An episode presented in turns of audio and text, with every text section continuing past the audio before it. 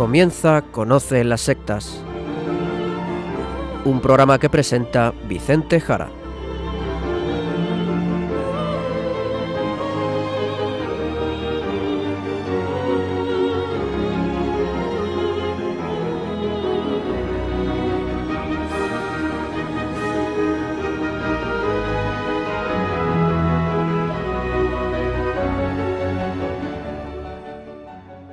Muy buenas tardes, queridos amigos de Radio María.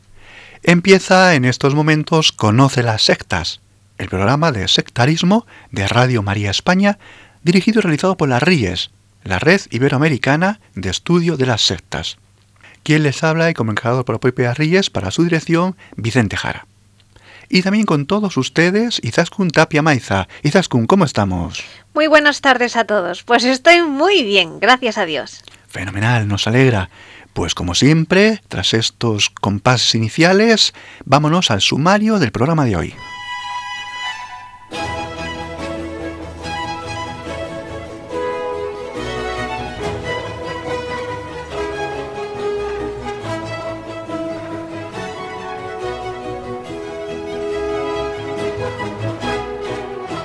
En el programa de hoy hablaremos de los mormones, en concreto de su idea de Jesucristo. Y seguiremos con la sección de noticias a cargo del sacerdote Luis Santamaría, desde la diócesis de Zamora.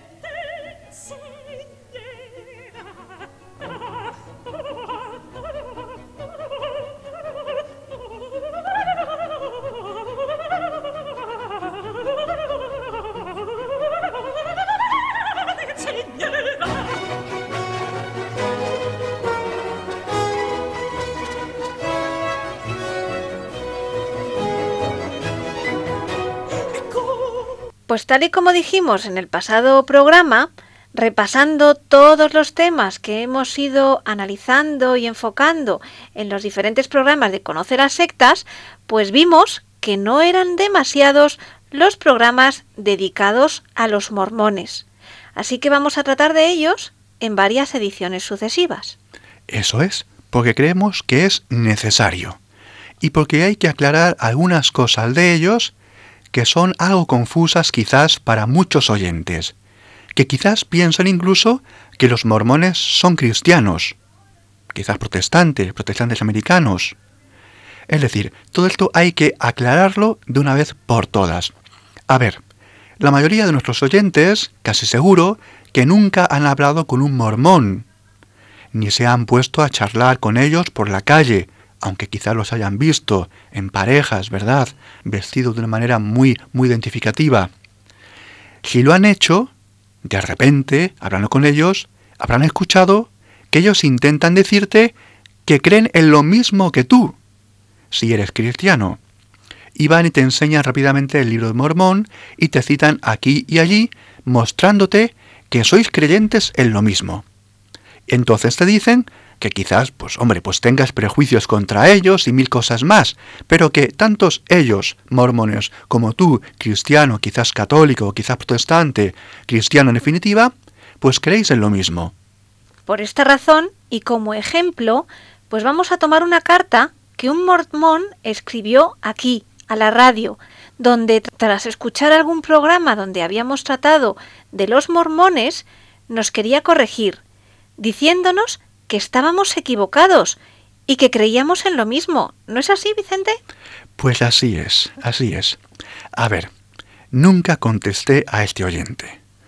Pues porque simplemente, simplemente sé perfectamente lo que me dice. Sé a qué se refiere en cada punto de su carta. Y sé también contestarle, pero no lo hice.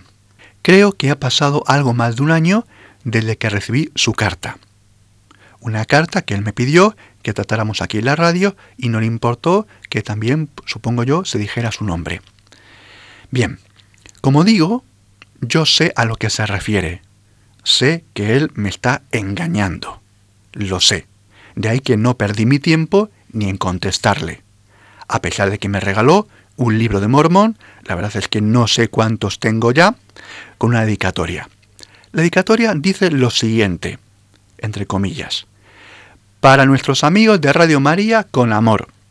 Cerramos comillas. A ver, la verdad es que le agradecemos a este oyente tanto amor, pero le diré que a mí, con mermelada de amor, pues no se me conquista, porque estimado amigo mormón, don Bernat Riutort Fornés, su carta es la carta más empalagosa, más aduladora y más llena de piropos hacia los cristianos, hacia Radio María, hacia este programa que hemos recibido. Y mire que tenemos gente que nos adora. Pero su carta es de una adulación extrema para al final decirnos, queridos amigos católicos, no me discriminen, que creemos en lo mismo, o al menos en lo fundamental. Pues mire, don Bernat, con amor también se lo digo yo. Su carta y su estilo es una muestra bien clara de manipulación, de enjuagarme en aceite para ganar mi favor, un truco tan viejo como el mismo diablo. Y si soy tan duro, es por lo que voy a decir en este programa, y así también lo escuchan nuestros oyentes. Y bien, todo tiene su momento, estimado amigo mormón, así que me reafirmo en todo lo dicho en todos los programas anteriores de Conoce las sectas sobre ustedes, que además recomiendo a todos los oyentes, y le diré que no me retracto en nada de todo lo allí dicho. Y vamos a sumar hoy otro programa diciendo todo lo siguiente, porque en su carta usted dice, entre comillas, Izaskun. Por supuesto que hay algunos puntos que no tenemos en común, pero hay muchos otros que sí compartimos. Por ejemplo, y aunque parezca que no lo es, el apoyar y defender la doctrina de que Jesucristo es el Hijo de Dios, el Salvador del mundo, el Cordero de Dios que quita los pecados del mundo, el Verbo hecho carne, y por Él, y por medio de Él, todas las cosas son y fueron creadas. Estos son palabras textuales de la carta de este oyente que estamos comentando. Bien, pues vamos a ver lo que dicen los mormones de Jesucristo. Y vamos a seguir en la misma línea que esta carta de este oyente mormón, para que así nuestros oyentes lo vayan viendo mucho más claro. Los mormones, y lo citamos de una de sus páginas web oficiales, dicen también de Jesucristo lo siguiente, entrecomilladamente, citamos Izaskun. Jesucristo es el Salvador del mundo y el Hijo de Dios. Él es nuestro Redentor. La Santa Biblia nos enseña que la madre de Jesucristo fue María, que su padre en la tierra fue José, que nació en Belén y creció en Nazaret. Pues queridos oyentes, parece que todo correcto, ¿no? Parece que estamos en la misma barca, que creemos lo mismo. ¿No es así? Sigamos. Izaskun. El artículo de fe número uno de los mormones dice, comillas, Nosotros creemos en Dios, el Eterno Padre, y en su Hijo Jesucristo, y en el Espíritu Santo. Artículo de fe número uno nada más y nada menos, el número uno. A ver, en una encuesta entre mormones de los Estados Unidos, en el año 2011, el 97% de los mormones dice de sí mismos que son cristianos. E incluso el 98% creen, por supuesto, en la resurrección de Jesús. Bueno, Vicente, pues parece que los mormones son cristianos, ¿no? ¿Dónde están esas diferencias? Bien, pues es que por ahora estamos diciendo todo aquello que puede sonar bien a los cristianos. Es decir, esta es la forma de engañar por parte de los mormones. Luego, en estos siguientes minutos, vamos a contarles a todos ustedes la verdad. Pero por ahora quizás consigamos con cosas que suenan correctas para todos los cristianos. A ver, el libro de Mormón afirma al final del mismo libro que hay una pequeña guía para el estudio de las escrituras hay una especie de índice, como si fuera un diccionario, en la voz Jesucristo dice lo siguiente. Jesucristo es el primogénito del Padre y el unigénito. Nació de María en Belén. Llevó una vida sin mancha y efectuó la expiación perfecta en bien de todo el género humano mediante el derramamiento de su sangre y la muerte sobre la cruz se levantó de los muertos, asegurando así la resurrección de todo el género humano. Por medio de la expiación y la resurrección de Cristo, todos los que se arrepientan de sus pecados y obedezcan los mandamientos de Dios, podrán vivir eternamente con Jesús y con el Padre. Eso es, y cerramos comillas. Estamos citando una guía, una especie de diccionario que tiene el libro de Mormón al final, ¿de acuerdo? Y de esta forma, en la calle, en una discusión con los mormones, los mormones se intentan hacer pasar por cristianos y al final te dan el libro y te invitan a visitarles a sus templos, porque bueno, pues porque todos somos cristianos y creemos en lo mismo. Perfecto, y aquí está la trampa. Eso es, aquí está la trampa. A ver, el fundador de los mormones, Joseph Smith, en lo que él dice que fueron revelaciones, afirmaba que el Padre y el Hijo eran personas diferentes o personalidades distintas y que el Espíritu Santo, siendo también distinto a ellos, pues era un cuerpo espiritual. Joseph Smith, el fundador, afirma con el libro de Mormón que después de que Jesucristo fuera crucificado y que resucitara en Jerusalén, visitó América, visitó el Nuevo Mundo para enseñar allí a la gente. Allí enseñó en Estados Unidos, dicen ellos, el bautismo, la Santa Cena, cómo amar a los demás, y organizó una iglesia con doce apóstoles. Que son los mormones. Eso es. Esto ya empieza a sonar un poquito raro y diferente, bastante diferente. Esto es un poco, un poco americano, diríamos. Pues espera, porque el artículo número 8 de la fe de los mormones dice también lo siguiente, entre comillas. Artículo número 8. Creemos que la Biblia es la palabra de Dios hasta donde esté traducida correctamente. Toma ya. También creemos, sigue diciendo, que el libro de Mormón es la palabra de Dios. Y cerramos comillas de este artículo número 8. Así que el libro de Mormón es un libro de igual dignidad o mayor, porque es posterior a la Biblia y porque la Biblia, según nos parezca, diremos que está bien o mal traducida. ¿Y por qué decimos también que es mayor autoridad el libro de Mormón que la Biblia? Pues porque todo lo que sean revelaciones posteriores que los mormones dicen que tienen, por ejemplo las revelaciones del propio fundador Joseph Smith, puede negar revelaciones anteriores, puede negar revelaciones de la Biblia. Y esto es lo que dice el artículo 9 de su credo, que dice lo siguiente. Comillas. Creemos todo lo que Dios ha revelado, todo lo que actualmente revela, y creemos que aún revelará muchos grandes e importantes asuntos pertenecientes al reino de Dios. Va quedando claro de qué va esto, ¿verdad? Es decir, los mormones se han inventado un libro sagrado, del cual ya hablamos aquí en un programa pasado, recomendamos ese programa de Conoce las Sectas, hablando del libro de Mormón, un libro que prácticamente invalida en lo que este libro diga lo que la Biblia ya venía diciendo. Y son muchísimas cosas las que niega tanto este libro como otros libros sagrados de los mormones. E incluso las revelaciones nuevas de sus líderes han ido diciendo cosas diferentes en cada momento según han ido cambiando las necesidades del momento.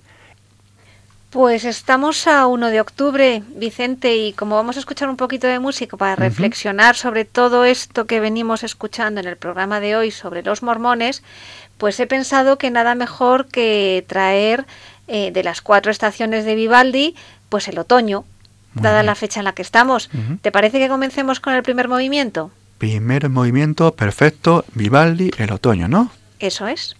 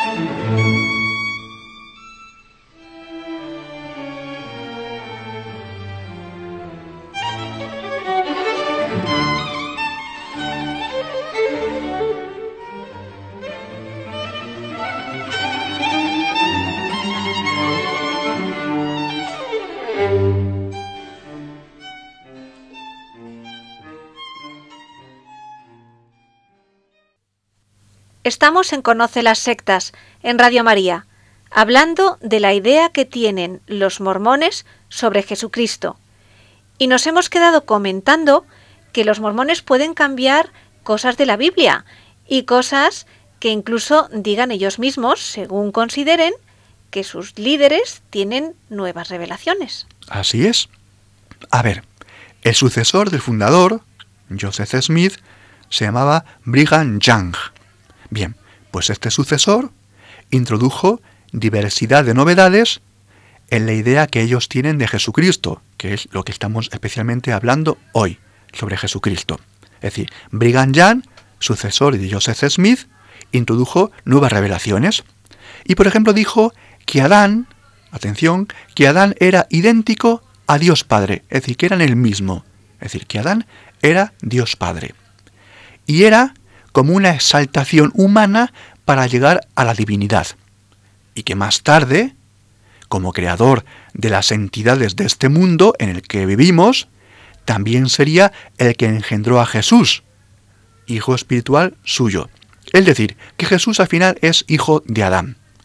Y para apoyar su poligamia, en estos años primeros de los mormones, se decía de Jesús que también tuvo, como no, varias mujeres, entre ellas las hermanas de Lázaro, Marta y María, y también, como no, pues María Magdalena, que siempre está en este caldo. Pues claro, así se van apoyando la poligamia y cada uno va introduciendo las cosas que oportunamente cree que van a ayudar al grupo en ese momento. Pero claro, estas revelaciones, posteriormente, durante las dos primeras décadas del siglo XX, pues también de nuevo se fueron cambiando por otras nuevas. Y esto que suena tan raro es por lo que antes hemos dicho el artículo 9 de sus creencias. Comillas. Creemos todo lo que Dios ha revelado, todo lo que actualmente revela, y creemos que aún revelará muchos grandes e importantes asuntos pertenecientes al reino de Dios. Cierro comillas. Pero, pero Vicente, ¿cómo explican esto a sus propios seguidores?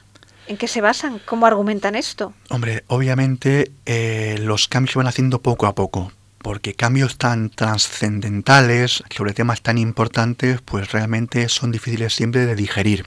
A ver, citaré de nuevo palabras textuales de sus libros donde dicen lo siguiente tratando este tema. Comillas.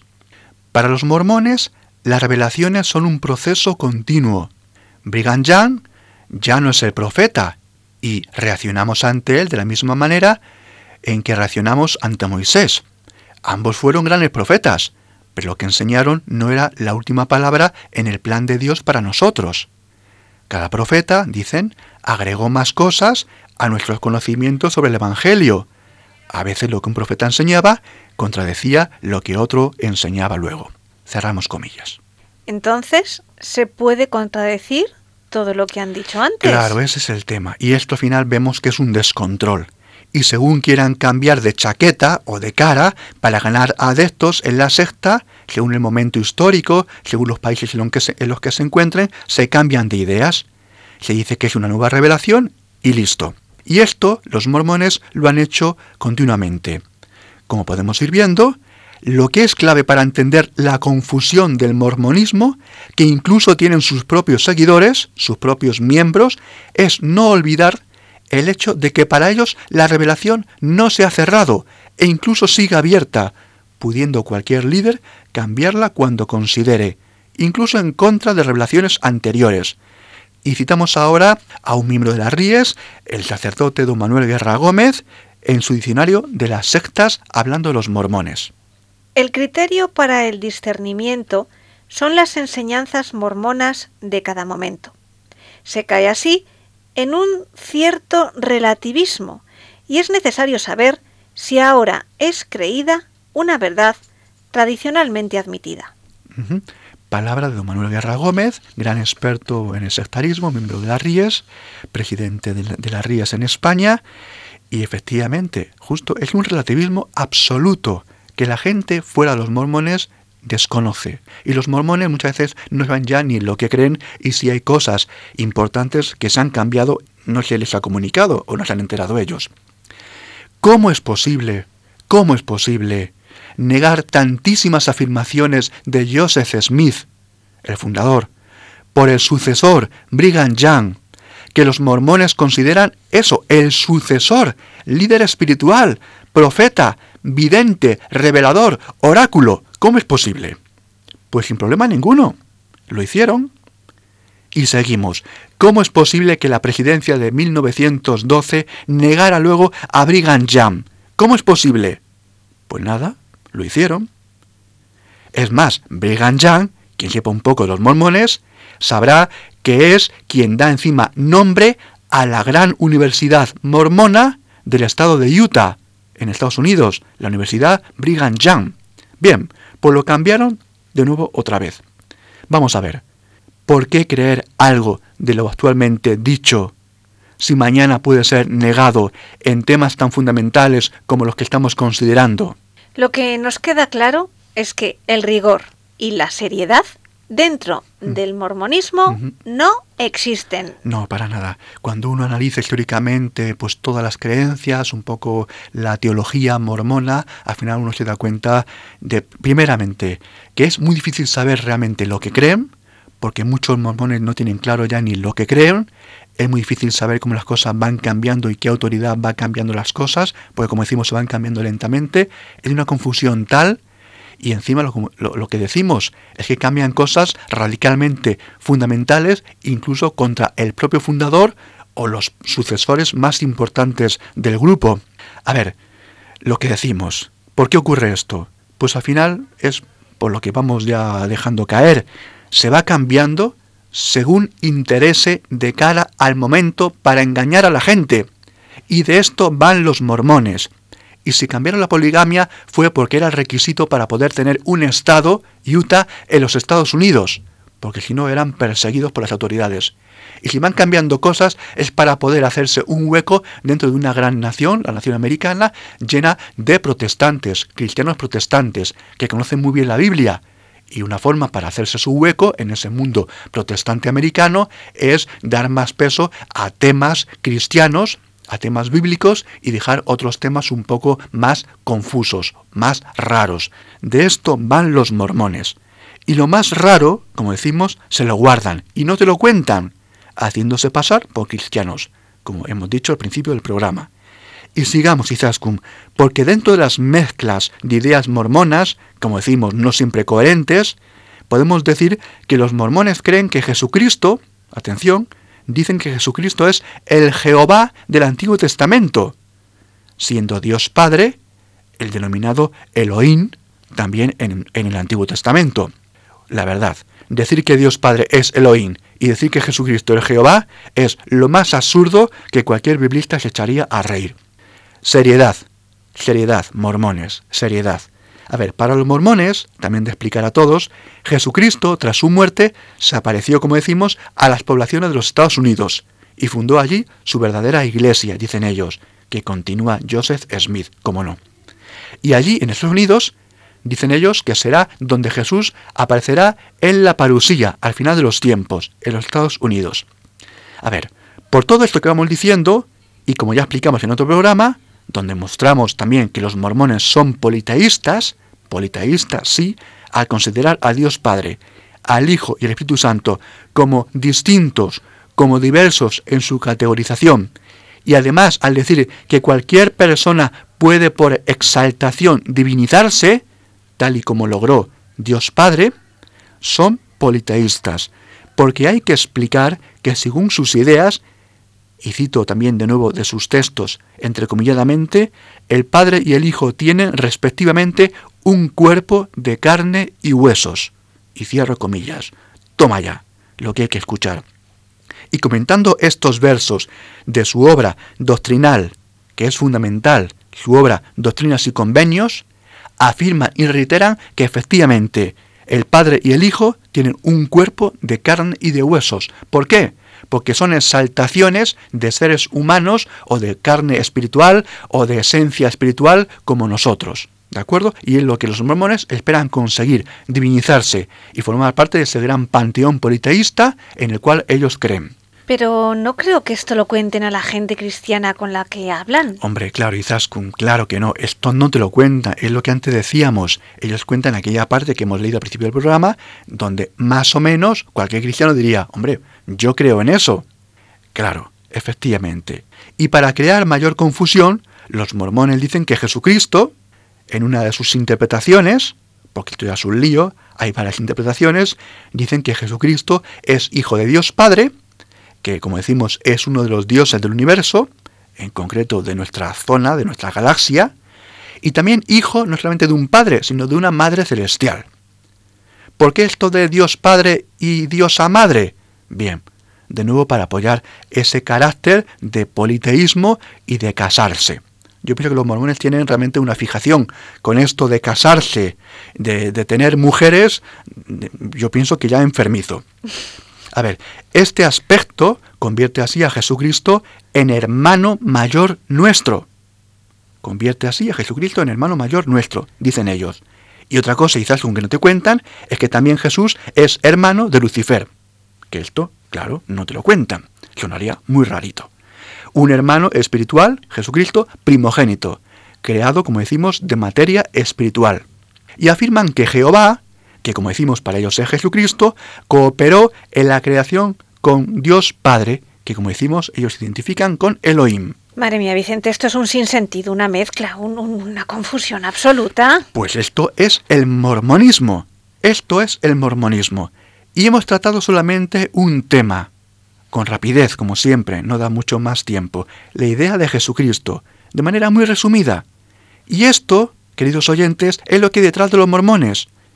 Primero un engaño, primero un engaño, intentando cazar a cristianos despistados o cristianos que no conocen a los mormones en el fondo, engañándoles, haciéndose pasar por cristianos, no contando toda la verdad de sus ideas, y manipulando los textos, cambiando la Biblia, diciendo que hay nuevas revelaciones y que incluso lo que ahora creen pues puede cambiar, se líder el presidente mormón y su consejo así va y lo dice. Bien, pues esto se llama un timo. A ver, volvemos a la carta del principio. Estimado amigo mormón Bernat. Como dice usted en su carta, de nuevo citamos entrecomilladamente, Izaskun. Casi siempre que voy en el coche, pongo su emisora pues me parece que siempre es mucho más interesante oír y hablar de Dios de forma edificante, venga de donde venga. Muy bien, querido amigo, se lo agradecemos. En otro lugar de la carta dice también lo siguiente. Le mando un saludo y mis felicitaciones por su buen programa. Un fuerte abrazo de mi parte y que sigan con su magnífico programa. Que Dios y su amado Hijo, nuestro Señor Jesucristo, bendiga a todos los que hacéis posible el programa. Bien, pues le agradezco nos escuche. Ya nuestros oyentes habrán entendido el significado de fondo de cuando usted dice Dios y Jesucristo, ya no nos puede engañar, ¿de acuerdo, Bernard? Bien, pues como digo, le agradezco que siga escuchándonos porque aprenderá mucho sobre su secta Iglesia de los Mormones y todas las manipulaciones que allí se han hecho y se siguen haciendo y se harán, en base a revelaciones que negarán las actuales según convenga. Y ahora, querido amigo Bernat, de verdad, de verdad, se lo digo de manera sincera. Estudie usted lo que hay dentro del mormonismo, estudie usted la historia de los mormones y verá si no lo sabe ya, que todo es un invento que ha ido cambiando según interesado a los líderes para mostrarse amables ante la gente y captar adeptos.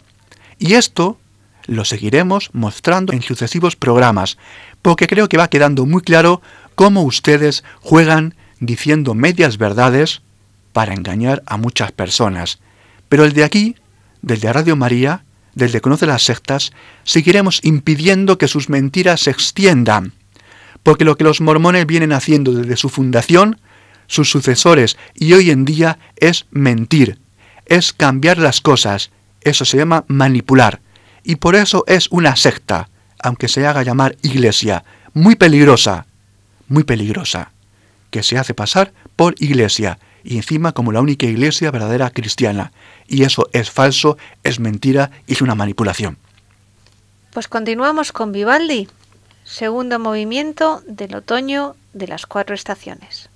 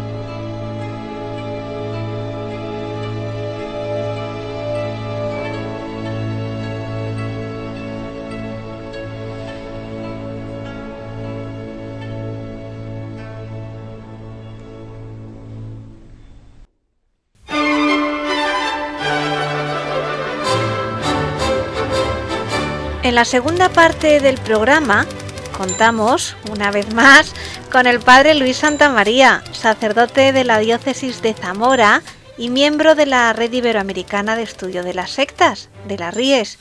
Muy buenas tardes, Padre Luis. Hola Izaskun, buenas tardes y un saludo a nuestros oyentes en este nuevo inicio de temporada. Aquí seguiremos informando, como siempre. ¿Tienes preparadas ya las noticias para hoy? Efectivamente, aquí las tengo, y si te parece bien empecemos con la que es más nuestra, más de casa, para hacer partícipes a todos los que formamos la gran familia de Radio María de esta buena noticia. Así es, Padre Luis, porque anteayer, el jueves 29 de septiembre, se cumplieron 10 años de la aparición del primer boletín Inforríes, y en estos años se han publicado más de 4.500 noticias sobre el fenómeno sectario. El 29 de septiembre de 2006, la Red Iberoamericana de Estudio de las Sectas, la RIES, publicó el número cero del boletín electrónico InfoRIES, una iniciativa que venía a cubrir el hueco dejado por una prestigiosa publicación digital periódica llamada InfoEspes, editada por José María Bamonde, de la Fundación Espes, Servicio para el Esclarecimiento de las Sectas, de Argentina. Bahamonde, psicólogo y experto en sectas en Buenos Aires y después en Madrid, fue uno de los miembros fundadores de la RIES. Tras su muerte en agosto de 2006, los miembros de la RIES, que había sido fundada pocos meses antes, en diciembre de 2005, decidimos continuar con la labor informativa a través de un nuevo boletín electrónico que llamamos InfoRIES. Pues desde aquel número cero hasta el último número, el 452, que hemos publicado ayer mismo, viernes, han aparecido más de 4.500 noticias que son enviadas puntualmente a miles de suscriptores en todo el mundo. La suscripción es gratuita y una de las formas de recibir el boletín en el propio buzón de correo electrónico es inscribirse en la siguiente dirección www.ries-sectas.tk Repito, www.ries-sectas.tk Continuamos ahora en Uruguay, donde un obispo, un obispo advirtió recientemente sobre una secta de apariencia católica, el llamado Centro Mariano de Aurora o Casa de Redención. El obispo de la diócesis de Salto, Monseñor Pablo Galimberti, emitió el pasado 15 de septiembre un comunicado advirtiendo sobre la confusa doctrina impartida por el Centro Mariano de Aurora. En el comunicado explica que el centro está localizado en la denominada Casa de Redención, una asociación no católica que ya había sido denunciada por el obispo en 2012. Según explica Monseñor Galimberti, en sus inicios el centro afirmaba tener un carácter filosófico, religioso y ecuménico, al mismo tiempo no seguir ninguna religión pero mezclan referencias católicas como las apariciones de la Virgen María, las figuras de Jesucristo o el Padre Pío, por lo que induce a la confusión. Además, el prelado uruguayo señaló que el Centro Mariano de Aurora no puede ser de carácter ecuménico como dice, porque para ello debería integrar el movimiento del mismo nombre, tal como lo entienden las iglesias cristianas de Uruguay y el Consejo Mundial de Iglesias.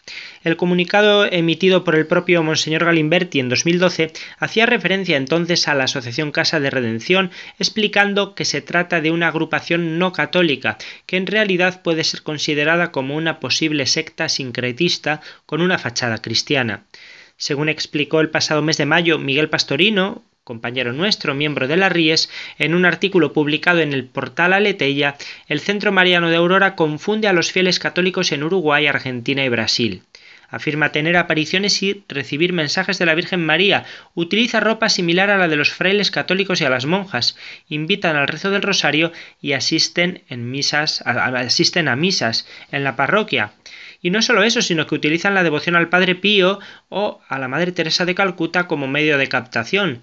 Pero, pero hablan de reencarnación, extraterrestres, reiki, curas planetarias, la ley del karma, los maestros ascendidos, la Atlántida, los nueve de Andrómeda, jerarquías de universos paralelos, el rey Arturo y hasta la transmutación energética.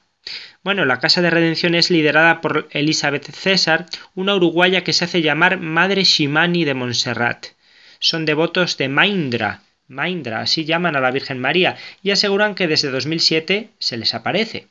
El nombre que utilizan para llamar a Jesucristo es Samana o maestro del círculo, y afirman que es producto de un proyecto de ingeniería genética llevado a cabo por extraterrestres de las más altas jerarquías y por monitores siderales en una nave laboratorio de 50 kilómetros de diámetro. Todo esto lo cuenta Miguel Pastorino, esto es lo que defienden estos. Normal que salga un comunicado de un obispo avisando, porque van vestidos con, hábitos, con imágenes de la Virgen, eh, llevan estandartes, pues como si fueran una congregación o una asociación católica, así que mucho cuidado. Sin movernos de allí, hemos sabido que Uruguay volverá a acoger un simposio del polémico yoga científico.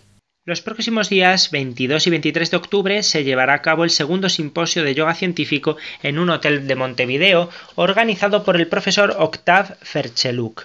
Según se ha informado, habría sido declarado de interés nacional por el Ministerio de Educación y Cultura de Uruguay. Recordemos que Octav Fercheluk saltó a la palestra de las noticias uruguayas después de que quedara expresamente manifiesta la vinculación de la Academia Espiritual de Yoga Tradicional Ananda, que él dirige, con la secta de origen rumano Movimiento para la Integración en el Espiritual Absoluto. Sus siglas son MISA, secta liderada por el también rumano Gregorian Vivolaru. En agosto del año pasado, el proyecto Yoga y Meditación UDELAR, coordinado por Fercheluk en el ámbito de la Universidad de la República en Montevideo, fue suspendido después de que se conociera que en el entorno de dichas actividades, Fercheluk, el profesor de yoga, invitaba a los estudiantes uruguayos a participar en retiros espirituales que eran la puerta de ingreso a su academia y luego algunos participaron de los campamentos que la secta Misa organiza anualmente en la ciudad rumana de Costinesti.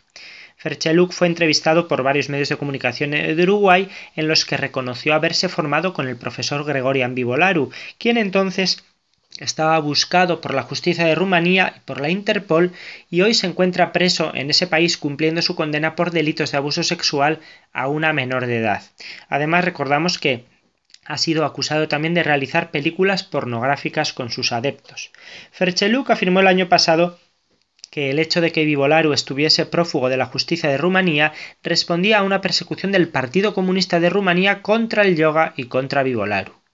Bueno, Gregorian Vivolaru fue incluido en la lista de los criminales más buscados de Europa en enero de este año, fue detenido en París con documentación búlgara falsa el 26 de febrero, el tribunal francés dictaminó después su extradición a Rumanía y actualmente se encuentra cumpliendo su condena en su país natal. En Brasil, un dirigente de la secta conocida como Pare de Sufrir pidió a sus adeptos que donen sus coches como prueba de su fe. Un líder de la Iglesia Universal del Reino de Dios, o Pare de Sufrir, eh, en Brasil ha pedido a los miembros de su congregación que entreguen sus coches como prueba de fe y vuelvan a sus casas caminando. El obispo Rogerio Formigoni aparece en un vídeo hablando ante los asistentes a un culto denominado Congreso de Empresarios, realizado en el Templo de Salomón, ese grandioso eh, edificio que han construido en Sao Paulo. Usted da su automóvil, pero conseguirá otro mucho mejor, dice el líder, que cita incluso las marcas de los vehículos, en un alarde de aplicación de la teología de la prosperidad, todo lo material que tú aportes, a la secta por supuesto, todo el dinero que des, ahora en este caso los coches, Dios te lo devolverá multiplicado, no solo en el cielo, sino ya aquí, prosperidad material. Bueno, pues el vídeo, el vídeo que ha sido publicado ahora, lo ha divulgado Alfredo, un ex pastor que después de salir de la secta ha lanzado varios vídeos con testimonios denunciando las prácticas fraudulentas como las campañas de la hoguera santa.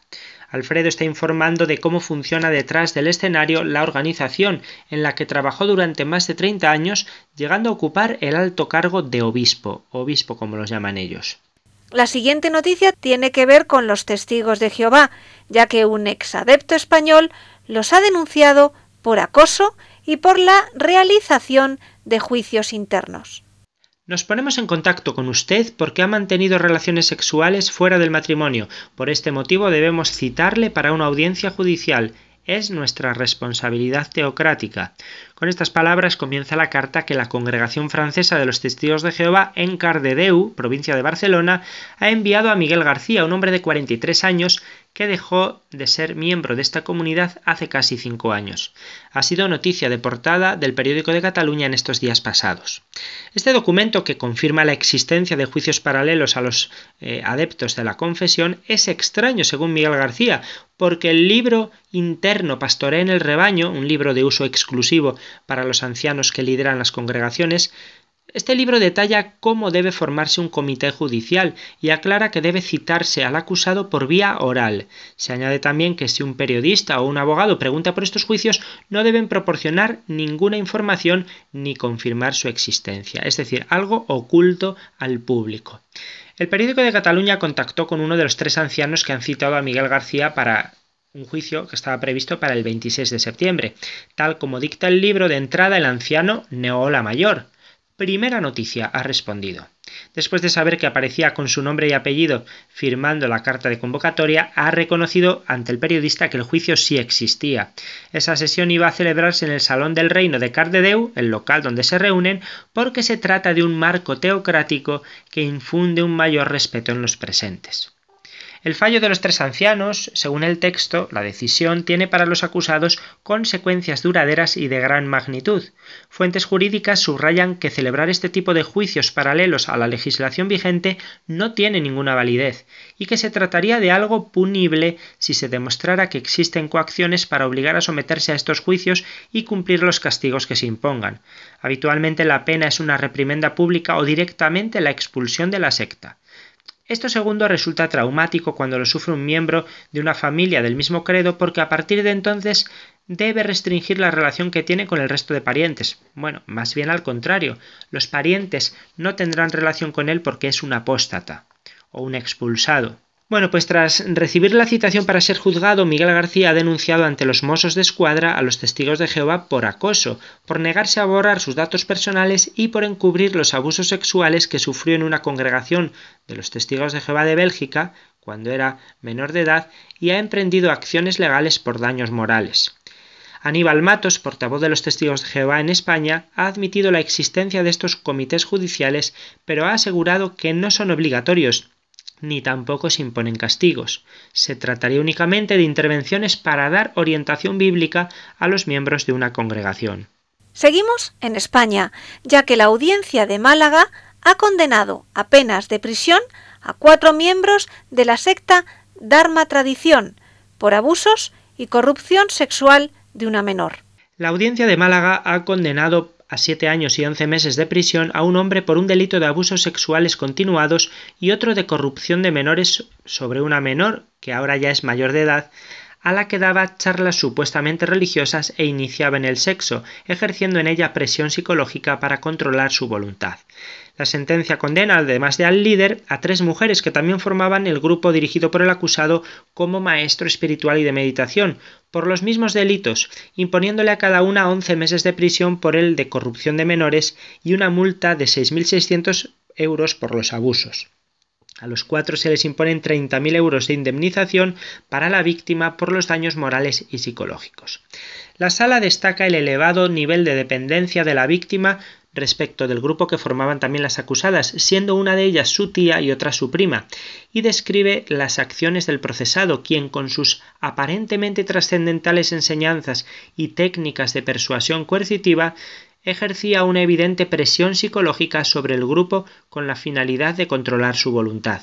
Esto llegaba hasta el punto de que las integrantes del grupo llegaron a asumir como correcta la influencia contrasocial de las prácticas sexuales aberrantes propuestas por el referido maestro espiritual al que tenían por una figura mística y superior y a la vez temían, pues su liderazgo y jerarquía consideraban que estaba por encima del bien y del mal. Rusia ha prohibido las actividades en su territorio de la secta Verdad Suprema, conocida por su atentado con gas sarín en el metro de Tokio en 1995. El Tribunal Supremo de Rusia prohibió el pasado 20 de septiembre las actividades de la secta Verdad Suprema, Aum Shinrikyo en japonés, a demanda de la Fiscalía General, según informaron fuentes judiciales. Tras las explicaciones de la Fiscalía General y el Servicio Federal de Seguridad, el Tribunal Supremo dictaminó que Aum Shinrikyo es una organización terrorista y prohíbe sus actividades en el territorio de Rusia, señala la resolución. La secta que surgió en Japón a mediados de los años 80 como una organización neorreligiosa ya ha sido declarada como grupo terrorista en los Estados Unidos, Canadá, Reino Unido y otros países. Verdad Suprema se convirtió en apenas eh, una década en una poderosa organización con capacidad para desarrollar agentes químicos y armas ligeras, e incluso presentó una lista de candidatos a las elecciones generales de 1990 en Japón, aunque no llegó a obtener representación parlamentaria. En 1995 la secta, como tú recordabas, Izaskun, perpetró un atentado en el metro de Tokio con gas sarín, ataque en el que resultaron intoxicadas unas 6.300 personas, de las cuales 13 fallecieron y decenas quedaron en estado casi vegetativo. A raíz del atentado en el metro de Tokio, los tribunales japoneses procesaron a unos 190 miembros del grupo, emitieron cinco condenas de cadena perpetua y confirmaron 13 penas de muerte, incluida la de su líder, Shoko Asahara, aunque de momento en ninguna de las ejecuciones se ha llevado a cabo. Y por último, desde Italia nos llegó la noticia de una adolescente que murió de leucemia tras confiar en la nueva medicina germánica. Sí, se llamaba Eleonora Botaro. Le diagnosticaron una leucemia linfoblástica aguda el pasado mes de enero. La joven, que entonces era todavía menor de edad, decidió junto a sus padres que el mejor método para vencer a la enfermedad era el que propone el médico alemán, el ex médico alemán Reich Gerd Hammer, que considera que este tipo de tumores son una reacción del organismo a traumas no resueltos y desaconseja el uso de los tratamientos habituales a base de combinaciones de fármacos que se utilizan durante los ciclos de quimioterapia. Hace un año la mejor amiga de Leonora murió a causa de otro tumor y en 2013 Luca Botaro, el hermano de la joven, falleció a, a causa de un aneurisma cerebral. Suficientes traumas no resueltos, según los padres, que justificaban así la enfermedad de Leonora. Los médicos que se ocupaban de su caso en la unidad pediátrica del Hospital de Padua denunciaron a los padres ante el Tribunal de Menores de Venecia. En un primer momento el juez les dio la razón a los médicos y retiró la patria potestad a los progenitores de manera provisional. Eleonora envió entonces una carta escrita de su puño y letra al magistrado, donde le explicó las razones de su negativa a los tratamientos tradicionales. El juez, tras reunirse con la joven, decidió que Leonora, que el pasado 14 de agosto cumplió 18 años, apenas dos semanas antes de morir, era suficientemente madura para tomar por sí misma la decisión a pesar de que todavía era menor de edad, y les devolvió la patria potestad a los padres. La familia se trasladó entonces a Suiza, en una clínica privada eh, la joven recibió una terapia alternativa a base de cortisona y vitamina C que le dio un cierto beneficio, según ha confirmado el abogado de la familia, pero a principios del verano tuvo una recaída que no pudo superar. El padre reconoce que en un momento determinado, cuando las condiciones de la joven eran ya extremas, su mujer y él valoraron la posibilidad de someter a su hija a un ciclo de quimioterapia, pero Eleonora se negó, y así murió el pasado 29 de agosto. ¿Qué es la nueva medicina germánica? Pues es una popular terapia alternativa que se basa en las teorías de Reich Gerd Hammer, un ciudadano alemán que fue expulsado de la profesión médica. Según este gurú, las enfermedades son la consecuencia de un conflicto eh, eh, psíquico, no físico, y no se curan con medicamentos. Este sistema falsamente explicativo y curativo lo elaboró Hammer tras la muerte de su hijo, que murió en 1978 porque le alcanzó un disparo. Al año siguiente, el doctor Hammer desarrolló un tumor de testículo que atribuyó a la conmoción que le causó la muerte prematura de su hijo. Por ello, para la nueva medicina germánica, toda enfermedad está causada por un conflicto de tipo físico, de, perdón, de tipo psíquico o emocional, no físico, y la curación de cualquier patología pasa por la resolución del conflicto. La llamó nueva medicina germánica porque representa, según él, una alternativa germánica a la medicina clínica oficial, que formaría parte de una conspiración judía para diezmar a los no judíos. En 1986, un tribunal alemán le revocó la licencia para ejercer la profesión médica con una sentencia que fue confirmada en el año 2003. Pues este ha sido nuestro repaso a la actualidad del fenómeno sectario y a la nueva religiosidad. Con el padre Luis Santamaría, desde la diócesis de Zamora. Pues muchas gracias, padre Luis, y hasta la próxima entrega del programa. Gracias a vosotros, Izaskun y Vicente, y a todos nuestros oyentes, y hasta dentro de dos semanas, si Dios quiere. Como último tema musical de este programa, vamos a escuchar el tercer movimiento del otoño de las cuatro estaciones de Vivaldi. Y ya en el final, como siempre, les recuerdo nuestro correo electrónico y las tres páginas web. El correo electrónico es conoce las sectas La web de la RIES, la Red Iberoamericana de Estudio de las Sectas, es www.ries-medio-sectas.tk, donde podrán suscribirse al boletín semanal de manera gratuita. La dirección del blog de las Ries es www.info-ries.blogspot.com. También pueden leernos dentro del portal de noticias religiosas de Infocatólica, cuya web es www.infocatólica.com. Si alguno de ustedes, queridos radioyentes, desea alguno de los programas de Conoce las Sectas, para ustedes mismos, para un familiar, para un amigo, como un regalo, ante alguna necesidad por alguno de los temas aquí tratados o por la razón que sea, pueden llamarnos al teléfono 902 500 518. Lo repito, 902 500 518. Muchas gracias, buenas tardes de parte de todo el equipo, que está compuesto por Vicente Jara, Luis Santamaría y quien les habla, Izaskun Tapia Maiza. Hasta dentro de dos semanas, si Dios quiere.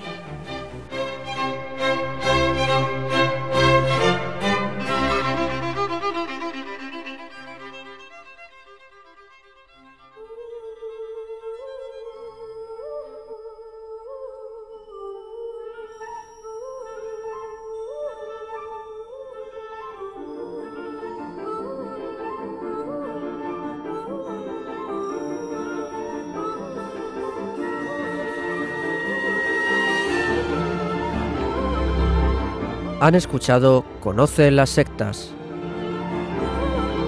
un programa presentado por Vicente Jara.